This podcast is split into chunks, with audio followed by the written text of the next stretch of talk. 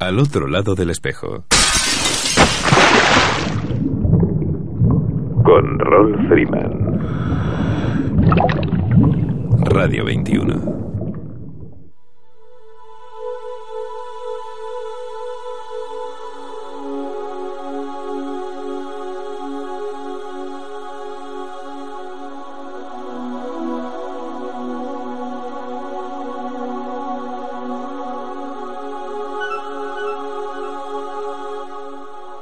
Hola amigos, saludos salados y bienvenidos a una nueva edición de Al otro lado del espejo.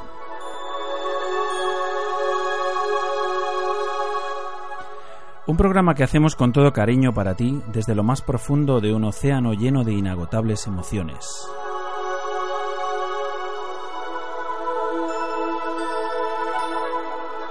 Emitiendo desde tu emisora favorita Radio 21 a través de las ondas de la frecuencia modulada desde el 107.9, 107.8 y 107.5.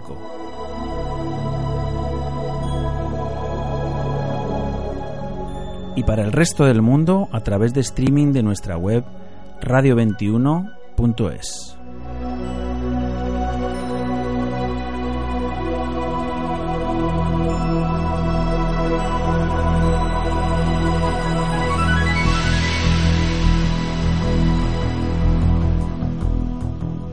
Van pasando las semanas e incluso los meses y se nos van quedando los temas rezagados. En este caso, el mundo de los exploradores subacuáticos. Y me consta que han pasado un montón de cosas durante estos últimos meses. Esos inquietos buceadores tech que lógicamente no han parado de moverse y de progresar en multitud de exploraciones que hay en marcha. Probablemente, bueno, probablemente no, seguro desde hace décadas.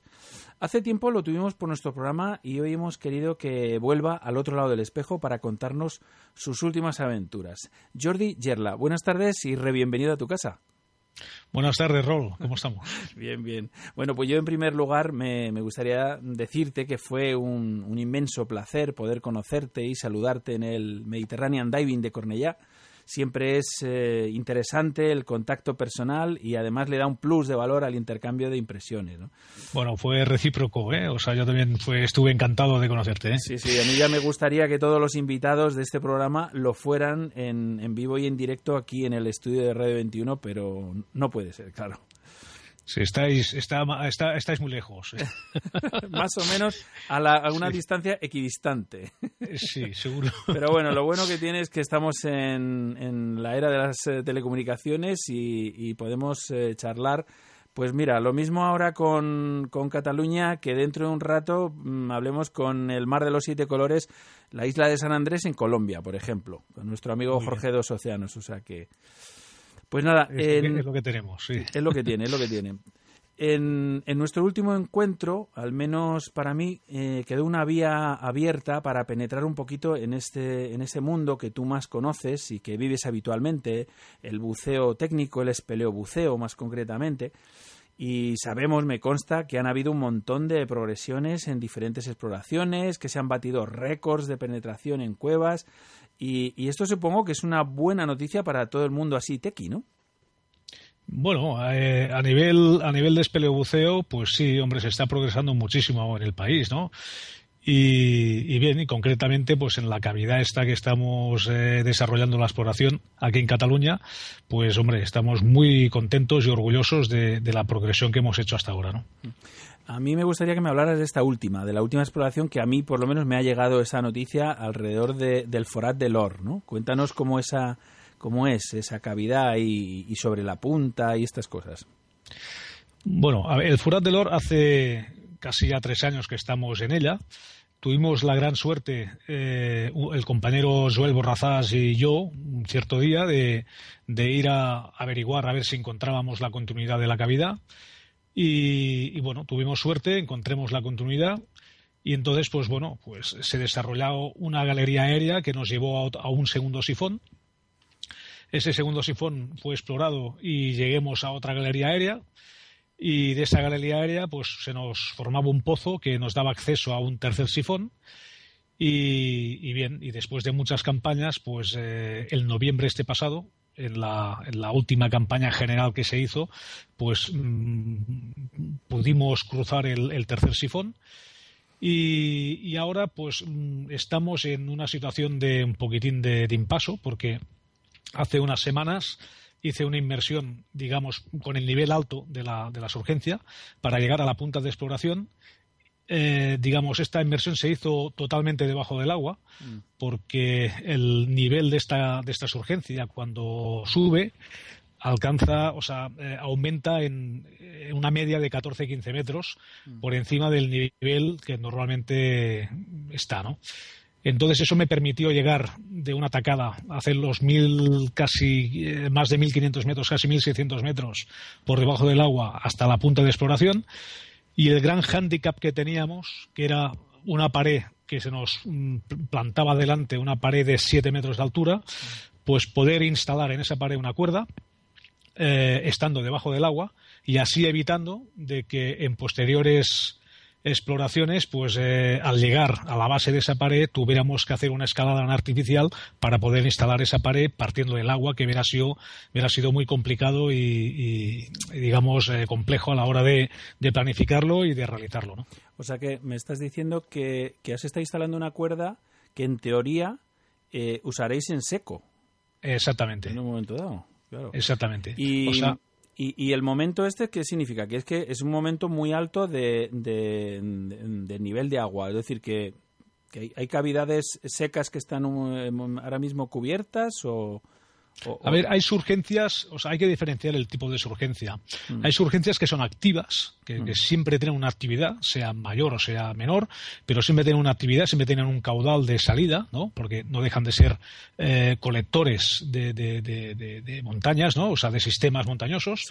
Entonces, en este caso, este sistema es un sistema semiactivo, o sea, entra en actividad eh, puntualmente eh, cuando los regímenes de lluvia son, son, muy, son muy abundantes y, o, o, porque de alguna manera el colector principal que hay dentro del sistema pues se colapsa por acumulación y al final acaba pues dando curso pues a lo que es el Furat del Or y entonces pues dando actividad a la urgencia. ¿no? Eh, cuando está en el nivel bajo, pues bueno, eh, digamos, mm, eh, va drenando hasta llegar a un nivel y entonces ese nivel es el, el nivel que mantiene. O sea, por debajo de ese nivel raras veces la encontramos, ¿no? Pero cuando entra en actividad, entra con mucha fuerza, mm, se mantiene durante unos días sacando agua por la boca de, la cavidad con una fuerza mm, increíble eh, lo tenemos filmado y es verdaderamente escalofriante ver cómo sale de la boca eh, el caudal de agua tan, tan, tan enorme, ¿no? Y, por otro lado, pues eh, cuando mm, se para eh, separa, digamos, esa salida tan, tan voluminosa de agua, poco a poco va drenando, poco a poco va drenando todo el sistema hasta llegar al nivel que la encontramos normalmente cuando está en seco. Ese drenaje dura pocos días, ese drenaje en cuestión de un par de semanas eh, ya queda otra vez al nivel original, al nivel inicial. Entonces, por eso era tan importante aprovechar los días concretos donde dejó de, brotar agua y antes de que el nivel se drenara, pues a, digamos aprovechar, ese momento para, para, hacer digamos la inmersión de una atacada y, y, superar los sifones de una vez incluyendo las galerías aéreas ¿no? todo por debajo del agua. y, la progresión cómo lo hacéis eh, partiendo de las urgencias o vais contracorriente eh, bien, cuando el nivel está bajo, corriente no encontramos. No hay corriente, no hay curso de agua. En el, en el caso, cuando, eh, me, cuando entré hace un par de semanas, sí que tenía una pequeña corriente, mm. sí que tenía una pequeña corriente, pero esa pequeña corriente no impedía el, el, desarrollo de la inmersión. Eh, esa inmersión se hizo con un scooter, entonces con un propulsor y ese propulsor de alguna manera pues vence, o sea, vence con facilidad pues esa, esa pequeña corriente que, encontramos de salida.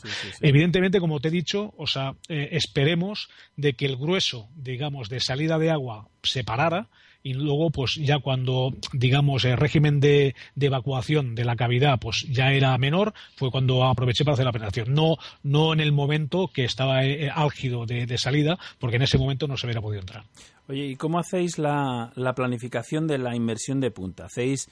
Eh, porque creo me ha parecido ver que, que, son varias varias galerías aéreas lo que hay, ¿no? Y vais sumando vais sumando inmersiones. Hay hay un tiempo de superficie.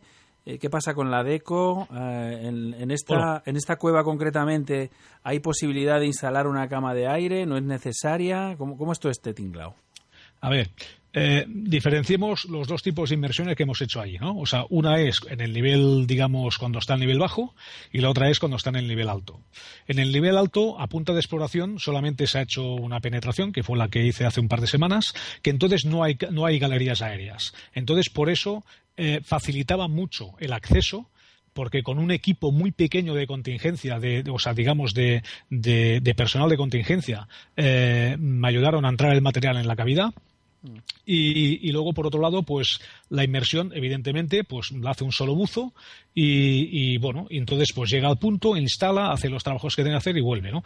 Esa inmersión eh, fue de alrededor de cuatro horas, cuatro horas eh, con el agua, ahí tenemos el agua a 11 grados, ¿no? Más o menos, ¿no? Que está dentro un poquitín de unos márgenes bastante aceptables, ¿no? Y luego eh, la otra, la otra, digamos, la otra versión de, la, de, la incursión a punta, que sería cuando el nivel está bajo. Cuando el nivel está bajo, pues lo que hacemos es entramos un grupo ya más numeroso, un grupo más numeroso. Normalmente dos eh, buceadores serían los que irían a punta. Entonces, mm, igual vienen a hacer apoyo pues dos o tres buceadores más. Y lo que hacemos es pasamos un primer sifón de 200 metros. Ahí nos ayudan a pasar el material. Los que llevamos el material más digamos, más pesado, más eh, para vencer luego el tercer sifón, que es el más complicado. Pues estamos ayudados por el, personal de, que tenemos ahí de, contingencia.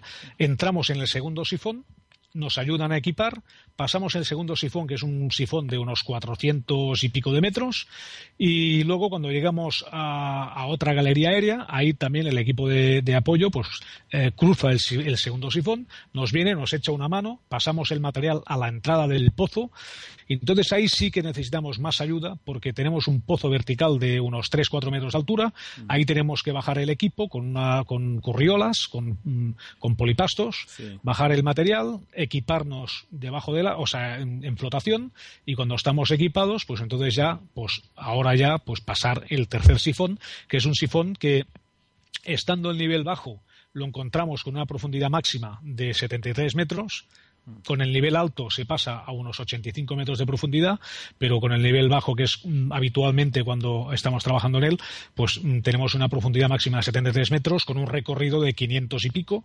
Y entonces, pues bueno, pues ahora ya te digo, o sea, en noviembre fue cuando lo crucemos, mm. llegué a, la, punta y cuando salí, pues vi eh, la pared que se me plantaba delante, la dificultad que tendríamos para superarla y por eso decidí, pues, eh, que tenía que aprovechar en una crecida para poder instalar la cuerda y de ahí pues eh, que nos facilitara el acceso a la salida de ese sifón en la próxima campaña que realicemos. ¿no?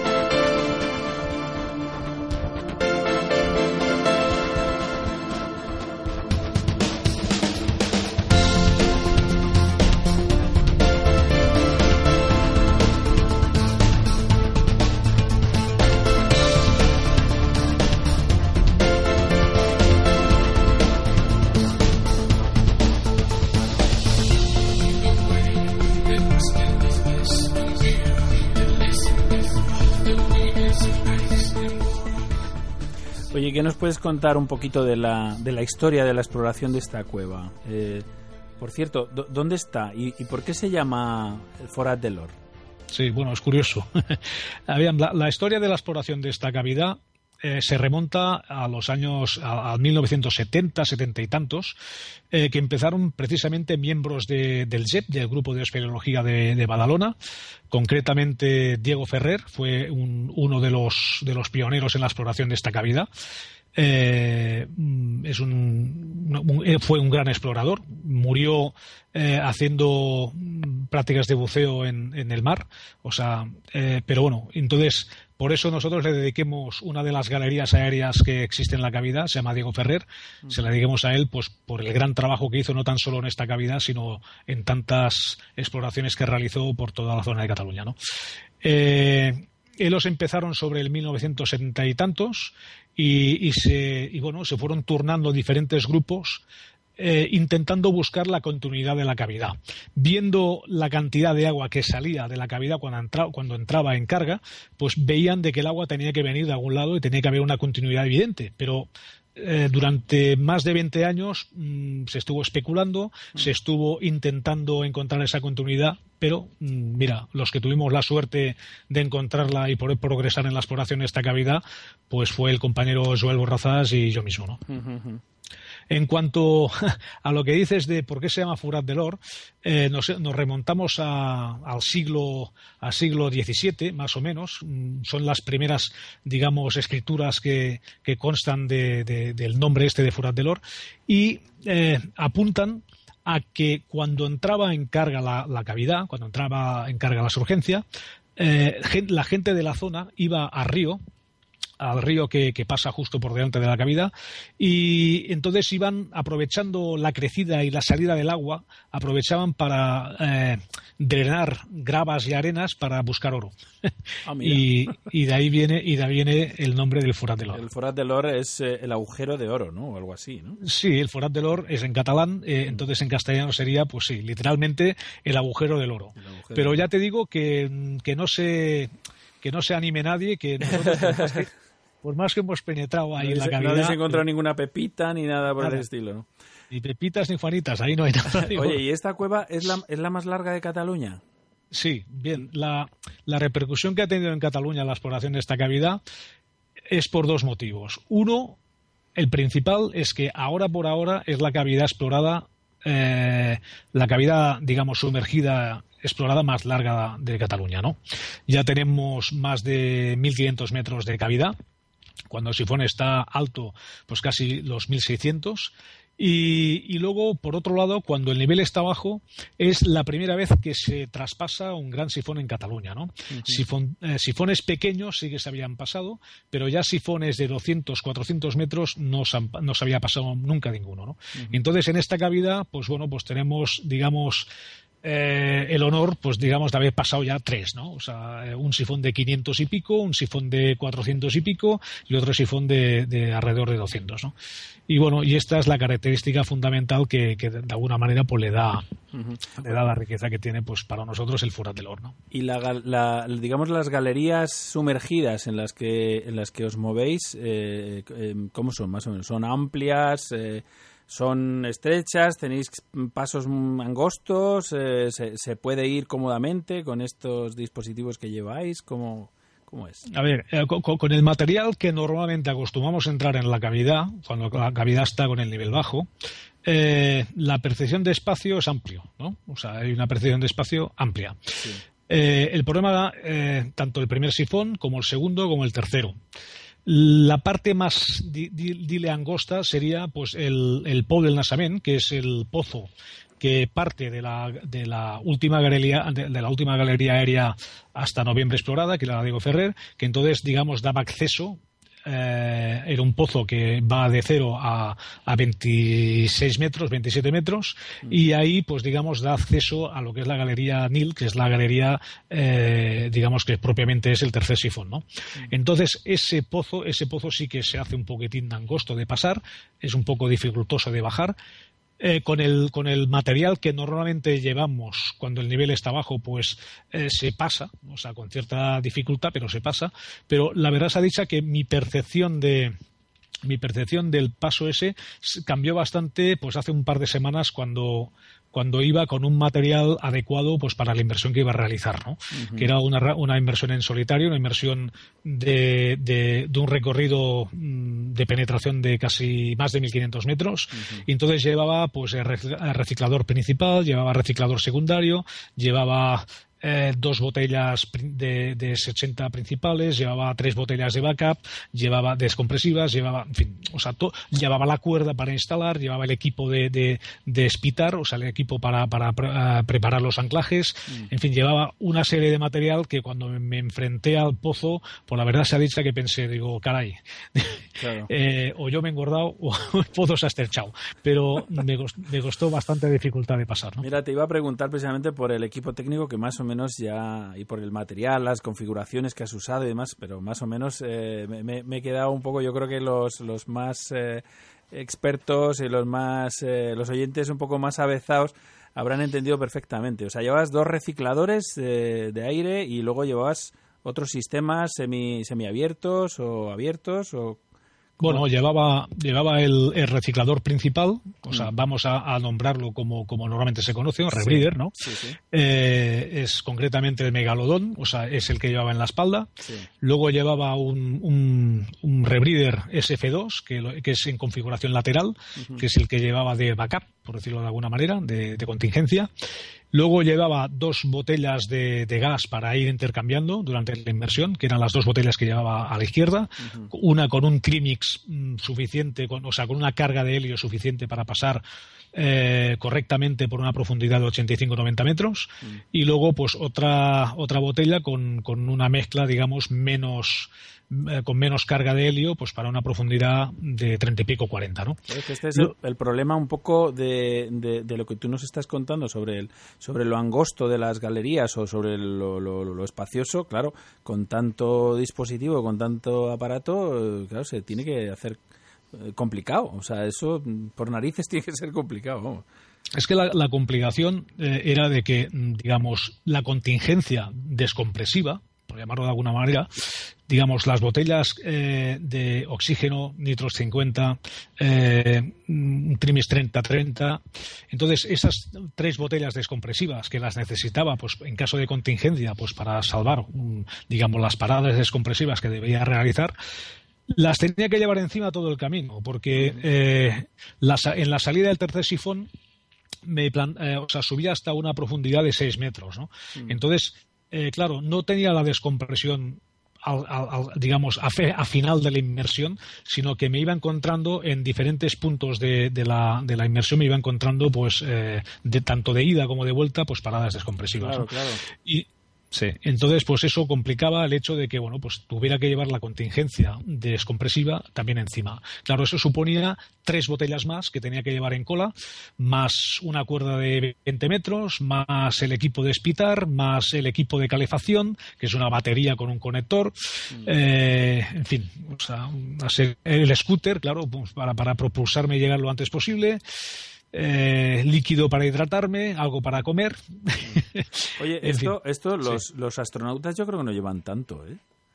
Bueno, lo, que, lo que sí tienen es más presupuesto, eso seguro. Eso sí, no, no, lo digo porque cuando se pegan un pase espacial y demás y llevan la mochila esa que en teoría es auto, autopropulsable o algo de esto, que no sé, que supongo que es cuando, cuando más cachivaches llevan, ¿no? Bueno, yo, no yo, yo, he visto algunas fotos de, de, buceadores así, que, como vosotros y demás, que, que bueno, es un rosario de, de aparatos y de y de botellas y de recicladores y de scooters y demás que bueno es, es, yo creo que esto es un poco lo más lo más complicado no tan tanto volumen de, de, material de desplazar tanto material no mira el volumen si está digamos el material si está bien bien estivado si está bien colocado y está cada cosa en su sitio digamos el hándicap es saberlo gestionar o sea, tú no tan solo tienes que llevar todo ese material, sino que además tienes que saberlo gestionar. porque llevarlo sin más no te soluciona absolutamente nada. Claro, claro.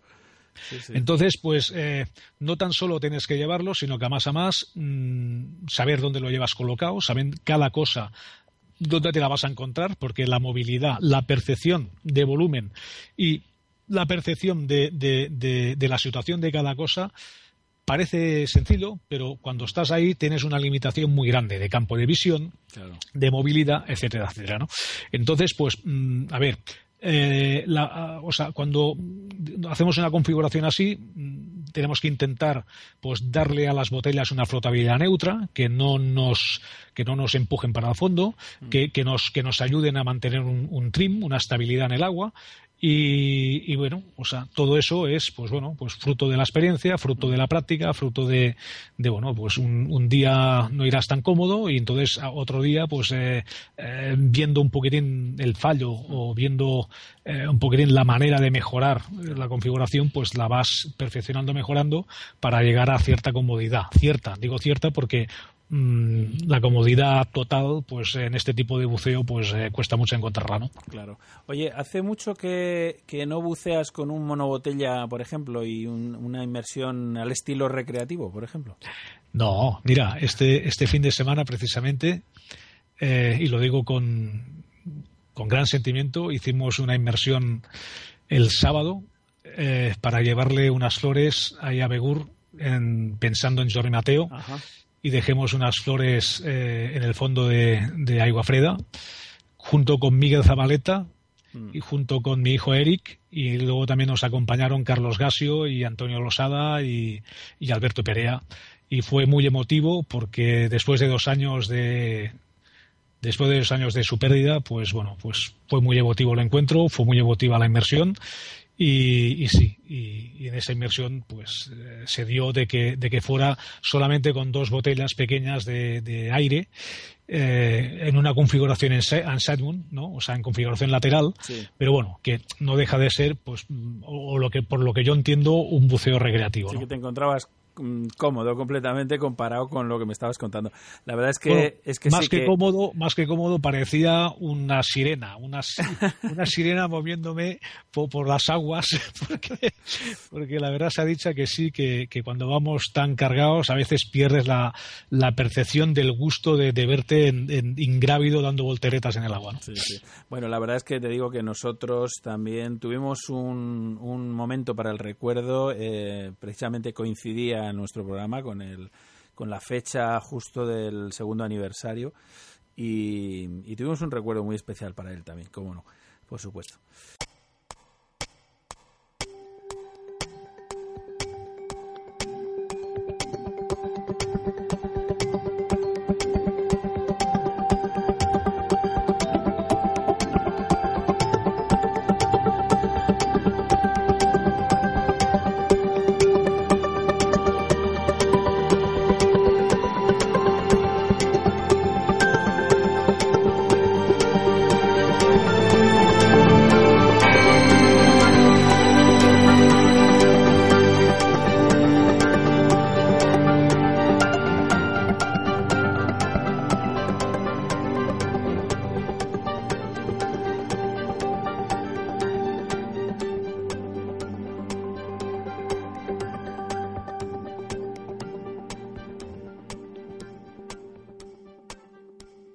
Cosa quería preguntarte eh, sobre el equipo humano, la gente que, ha participado en esta, en esta última eh, progresión, en esta última punta que habéis hecho, eh, porque como siempre este trabajo lo hacéis en equipo, o sea, un buceador pues como en la escalada hablábamos yo creo que hace tiempo y demás, pero hacemos un poco la comparativa, ¿no? De que para que un buceador haga la punta tiene que haber un equipo detrás de gente. ¿Cómo, cómo ha sido el equipo humano que ha participado? Bueno, para, para esta última inmersión, eh, la progresión que se hizo fue corta. Eh, cuando llegué a punta y instalé el, el anclaje para instalar la cuerda, entonces la progresión que hice a partir de ahí eh, fueron 40 metros, 42 metros de línea más, pero debido a la mala visibilidad, que no había más de dos metros, pues tuve que desistir, tuve que, abortar el continuar explorando. No tenía una percepción de, del espacio como, como, la que debería. Y entonces, pues eh, pensé que, me estaba metiendo por unas, por unas zonas muy angostas, muy difíciles de pasar. Iba muy cargado de material y a más a más eh, que por ahí pues no se evidenciaba una buena continuidad. Entonces decidí de, volver y ya que había que volver otra vez eh, con el nivel bajo y ya teniendo la cuerda instalada, pues en otro momento y, en seco, pues por esa zona que teóricamente no la encontraríamos sin agua, pues ya seguiríamos la exploración en seco, ¿no? Ese día concreto, ese día concreto, que ya te digo, hace un par de semanas de esto, fue, eh, si no recuerdo mal, el 10 de, abril, mm. eh, venían eh, dos compañeros haciendo la contingencia, la parte aérea. vinieron Ferran Marqués y Jordi Miró y luego tuvimos el apoyo, un apoyo incondicional por parte de, Jordi Pascual, que es del grupo del SAM, de, de TREM, y dos compañeros suyos, eh, y bien, entonces, pues junto con, los compañeros del SAM y los dos compañeros Ferran Marqués y Jordi Miró, y yo mismo, pues fuimos los que entremos el material, dejemos el material a pie de agua, eh, nos fuimos a dormir y al día siguiente por la mañana, pues ya fuimos de cara a equiparme, a meterme en el agua, a hacer la inmersión. Eh, luego cuando salí ya, pues entre todos, pues sacar todo el material y, y nada. Y, y ya estuvo acabada la campaña. Por eso escogimos que estuviera al nivel alto para digamos minimizar digamos todo el, recurso humano que normalmente necesitamos para entrar en la cavidad y así dejar la cuerda instalada que nos permitiera pues progresar en una próxima eh, campaña en la exploración.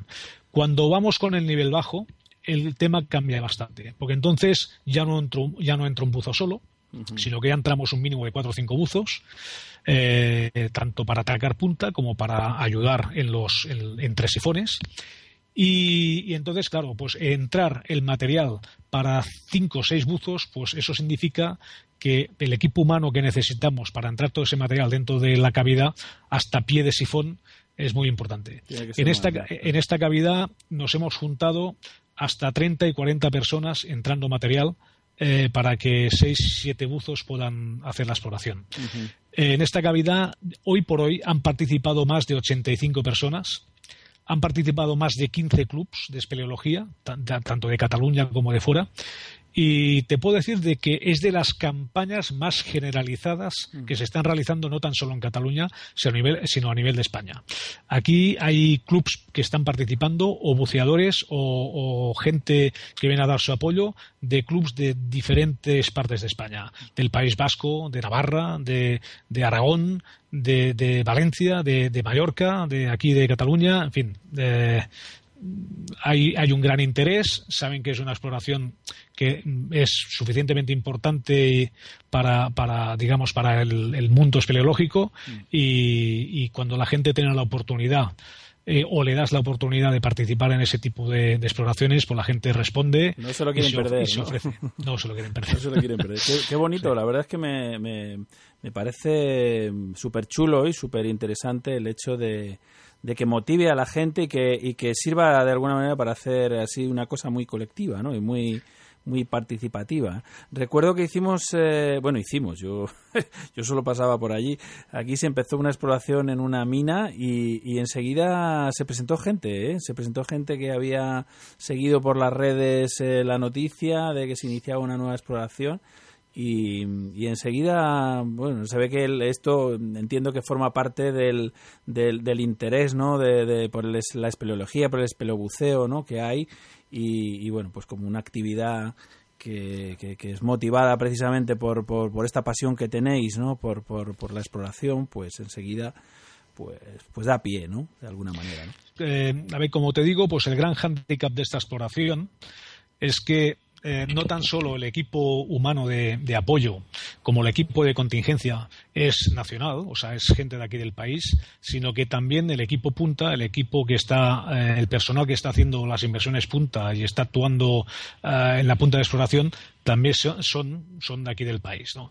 Entonces, eso pues no tan solo engrandece, sino lo que crea es un clima de, digamos, de, de apoyo y de, y de ganas de participar en esta exploración. ¿no? Pues sí, la verdad que de un tiempo para acá, de un tiempo para acá, eh, digamos, no tan solo estamos participando en, grandes exploraciones a nivel internacional, como es la exploración de y digamos trabajos de topografía y instalación en Fondestramar, eh, sino que aquí a nivel nacional estamos de alguna manera eh, dirigiendo y, digamos, eh, actuando como equipo de punta en grandes exploraciones y a, profundidades que hasta hace un tiempo pues quedaban, ya te digo, en manos de, equipos extranjeros, multinacionales o ingleses o franceses.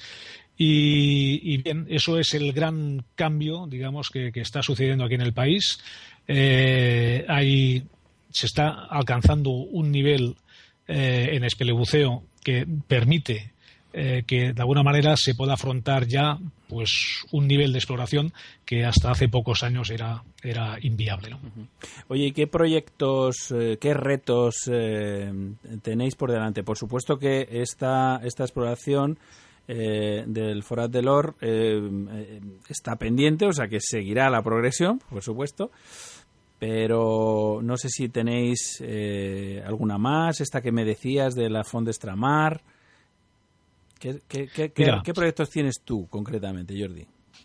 Mira, eh, ahora en, en, poco tiempo, o sea, hace de, un poco tiempo para acá hemos acabado una, una, campaña que llevábamos iniciada con mi hijo, con mi hijo Eric, y mi hijo Jordi eh, también nos venía a echar una mano y apoyarnos, que era en una mina que hay aquí en Martorell, o sea, en una población cerca de Barcelona.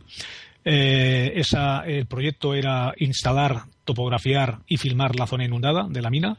Y entonces, pues eh, después de, explorar, instalar y, topografiar y filmar los 600 metros más o menos de galerías que hemos explorado, pues la hemos dado por terminada. Eh, cuesta mucho acabar un proyecto, cuesta mucho, nunca encuentras el fin. En el caso del Furat del Or, dudo mucho dudo mucho que yo vea el final de la exploración de esta cavidad. Me gustaría, me encantaría, pero por otro lado, mm, pienso de que, de, que, de que tampoco debe ser así. O sea, eh, es una surgencia muy importante y cuantas más, cuantos más metros de galería se vayan explorando, más grandeza y más importancia ganará la propia cavidad, ¿no? Entonces, por ello, pues prefiero de que no sea yo quien me la acabe, sino que sean pues en el futuro, pues gente aguerrida, gente ambiciosa, gente que tenga ganas de continuar y, de aguantar la dureza que supone explorar una cavidad de este tipo, ¿no? Y, entonces, pues bueno, mm, ahora mm, en el presente, pues bueno, pues evidentemente, pues nos queda mucho por hacer en el Furat del Or. En cuanto me dices el, en Fondestramar, Fondestramar, también el proyecto inicial sigue. Eh, empecemos después de, de la inversión de instalación de apoyo de Xavier Meniscus, eh, en el cual ya aquí en tu programa pues ya estuvimos comentando. Eh, ahora, pues digamos, inicié lo que eran los trabajos de topografía a partir, a partir de los 110 metros de profundidad, o sea, digamos a unos 800-900 metros de penetración.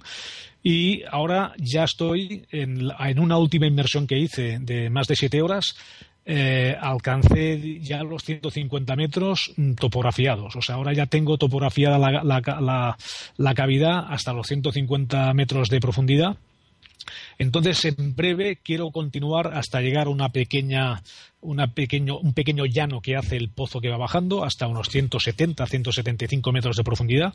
Ahí quiero, digamos, terminar lo que es el, el digamos, el trabajo de topografía ahora puntual que estoy realizando. Entonces, me gustaría plantearme el, poder pasar de los 200 metros aquí en, en Fondestramar.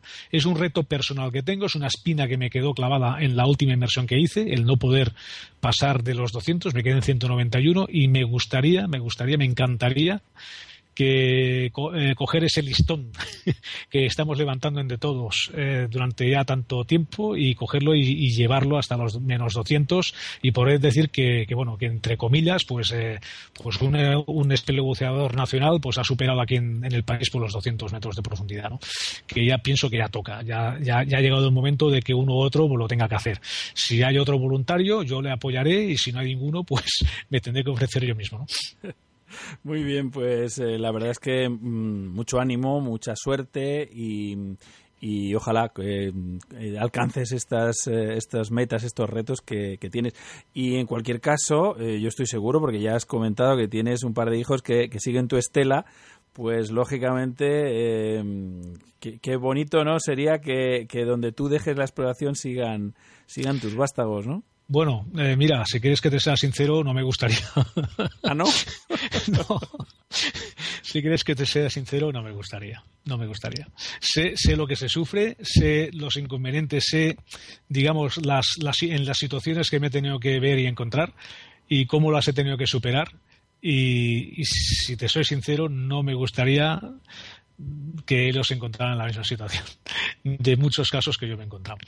Eh, en fin, no sé. Eh, preferiría que lo hiciera otro. Bueno, bueno. Pues nada, Jordi, es eh, siempre un placer escucharte. La verdad, se nota que vives pues tremendamente tu pasión por las cuevas y, y se transmite perfectamente en tus, Bueno, no, en no tus las crónicas, la verdad. Rol, no solo las cuevas. No Yo- solo las cuevas. Yo disfruto plenamente el buceo en general. O sea, eh, tanto como cuando hago una práctica de piscina para probar el material y estoy ahí debajo del agua, pues probando una cámara estanca de fotos, como, como cuando voy al mar a, a- a- a marear los peces, como. Yo estoy, estoy convencido de esto, además, porque creo que la diferencia de unos a otros buceadores precisamente es este, es este dato que tú estás dando.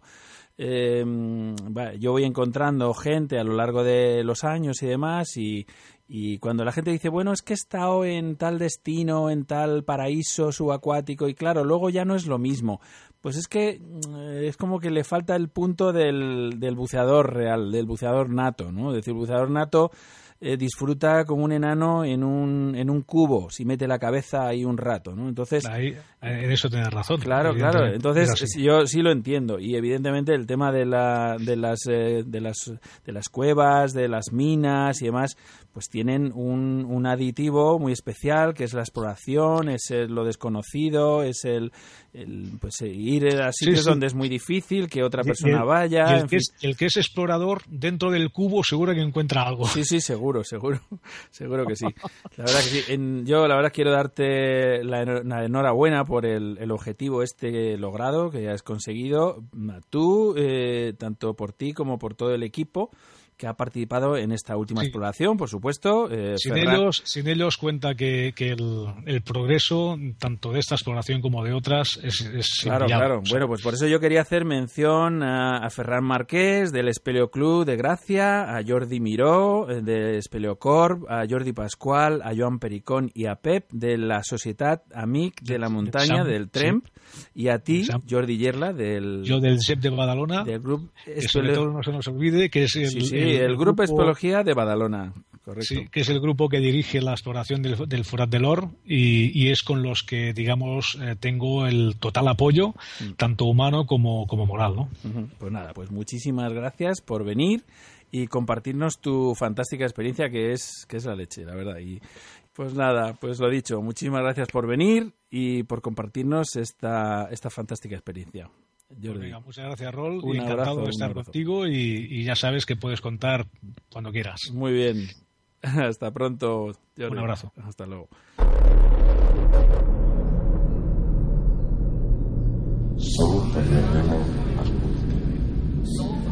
Algunas propuestas para el fin de semana y la semana que viene hasta nuestra próxima cita. Curso de Open Water Diver Oceánides. Cuéntaselo a tus amigos y conocidos. Hay partes del mundo que solo se pueden ver si eres buceador. ¿Prefieres verlo que te lo cuenten? No te quedes con las ganas. Hazte buceador y opina en primera persona. Comenzamos curso el próximo 25 de abril, día en el que damos la teoría. El fin de semana del 26 al 27, prácticas en la piscina M86. Queda pendiente la salida al mar que se acordará entre alumnos e instructores. Si a alguien no le viene bien el día de la teoría, se puede ver otras opciones. Información en info. No dejes que te lo cuenten. Pruebas de traje seco, organizado por Rayasub. Buenas a todos. Os invitamos a todos a las jornadas de trajes secos que se realizan en Cabo Lanao. Para realizar esta actividad os proponemos salir de Madrid el día 25 de abril y regresar el día 27 de abril. Se realizarán dos inmersiones el sábado y otras dos el domingo, día que realizaremos las pruebas de los trajes secos de forma gratuita y sin coste adicional. El precio de esta salida es de 160 euritos. Incluye cuatro inmersiones desde barco, más la prueba de traje seco, alojamiento dos noches. Podéis consultarnos más información, horarios, posibilidad de alguna inversión más en el 696 360143 o en el 91016 4980 y en los correos rayasubmadrid.com y en info.rayasub.com. Buceo en Tabarca con Andara Buceo y Viajes. Cerramos abril con los amigos de Evolution Divers. Nos alojaremos en Guardamar del Segura en bungalows compartidos y con acceso a spa. Saldremos el viernes 25 a las 5 de la tarde para llegar a Guardamar, tomar posesión de las habitaciones y cenit.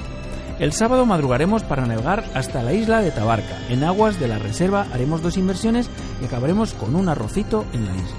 Después de comer, navegación de regreso a Guardamar y tarde de relax y spa. El domingo de vuelta a Tabarca, dos inversiones y vuelta a puerto. Después de tomar un pisco labis, carretera y manta. Más información y reservas en dani.andarabuceo.com. Importante, es necesario presentar dos copias compulsadas de la certificación de buceo, seguro de buceo y DNI con tres semanas de antelación para poder bucear en la reserva. El trámite de compulsa os lo podemos gestionar. Fin de semana azul, organizado por Dos Taigua Playa Taro.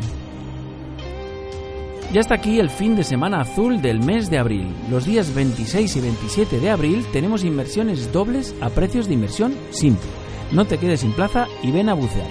Estas son las inversiones programadas. Sábado 26 de abril. 9 de la mañana, La Red Sofreres. 12 horas, Secains y Pix del Morenes. 16 horas, La Roja y Llosa de Playa Daro. Domingo 27 de abril. 9 de la mañana, Boreas, La Llosa de Palamos. 12 horas, Planetes, Secains. 16 horas, Sofreres y Pic de Les Morenes. Para reservas, al 972-829-994 o al correo info arroba dosotaigua.com. Imprescindible reserva previa, plazas limitadas.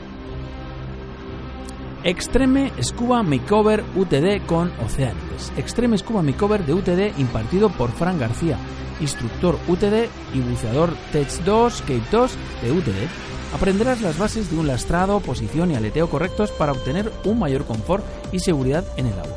Para más información e inscripciones en el correo info arroba cluboceanides.org.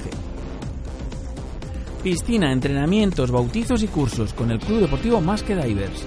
Otra jornada más para poder realizar vuestra primera experiencia de buceo. O bien, si ya estáis titulados, realizar ejercicios de flotabilidad y equipo para poder disfrutar mucho más en vuestras inversiones en el mar. Por supuesto, seguimos con nuestra oferta de experiencia de buceo de solo 10 euritos para niños menores de 14 años. También iniciamos cursos Open Water Diver para todos los públicos. Y el enlace eh, donde están todos los detalles está en la página de www.qdivers.es.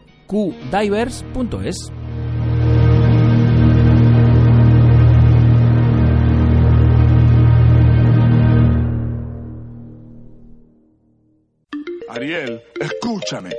Ese mundo está muy mal. La vida bajo el mar es mucho mejor que el mundo de allá arriba. ¿Tú crees que en otros lados las algas más verdes son?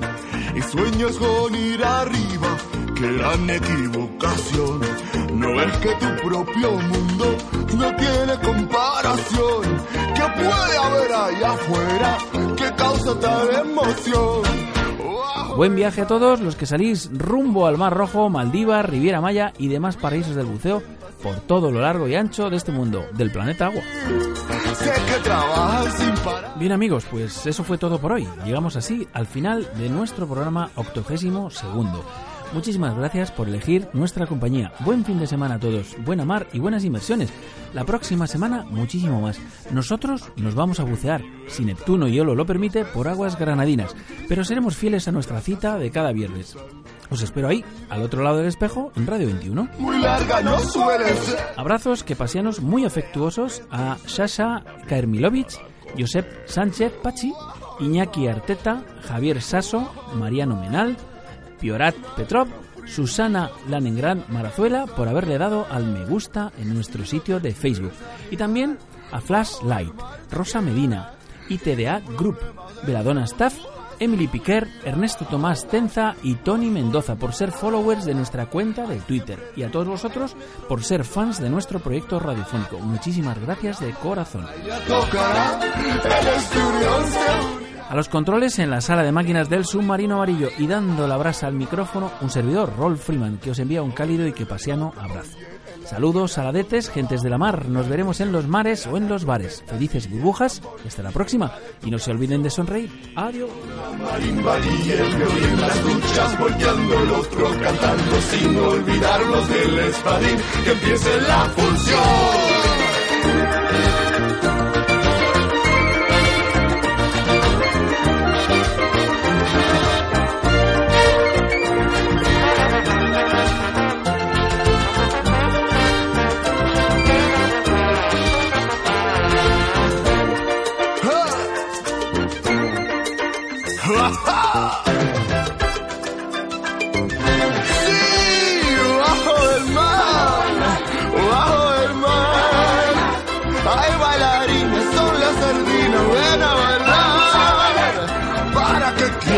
explorar si nuestra onda va a tocar. Hay castañuelas, son las almejas bajo el mar.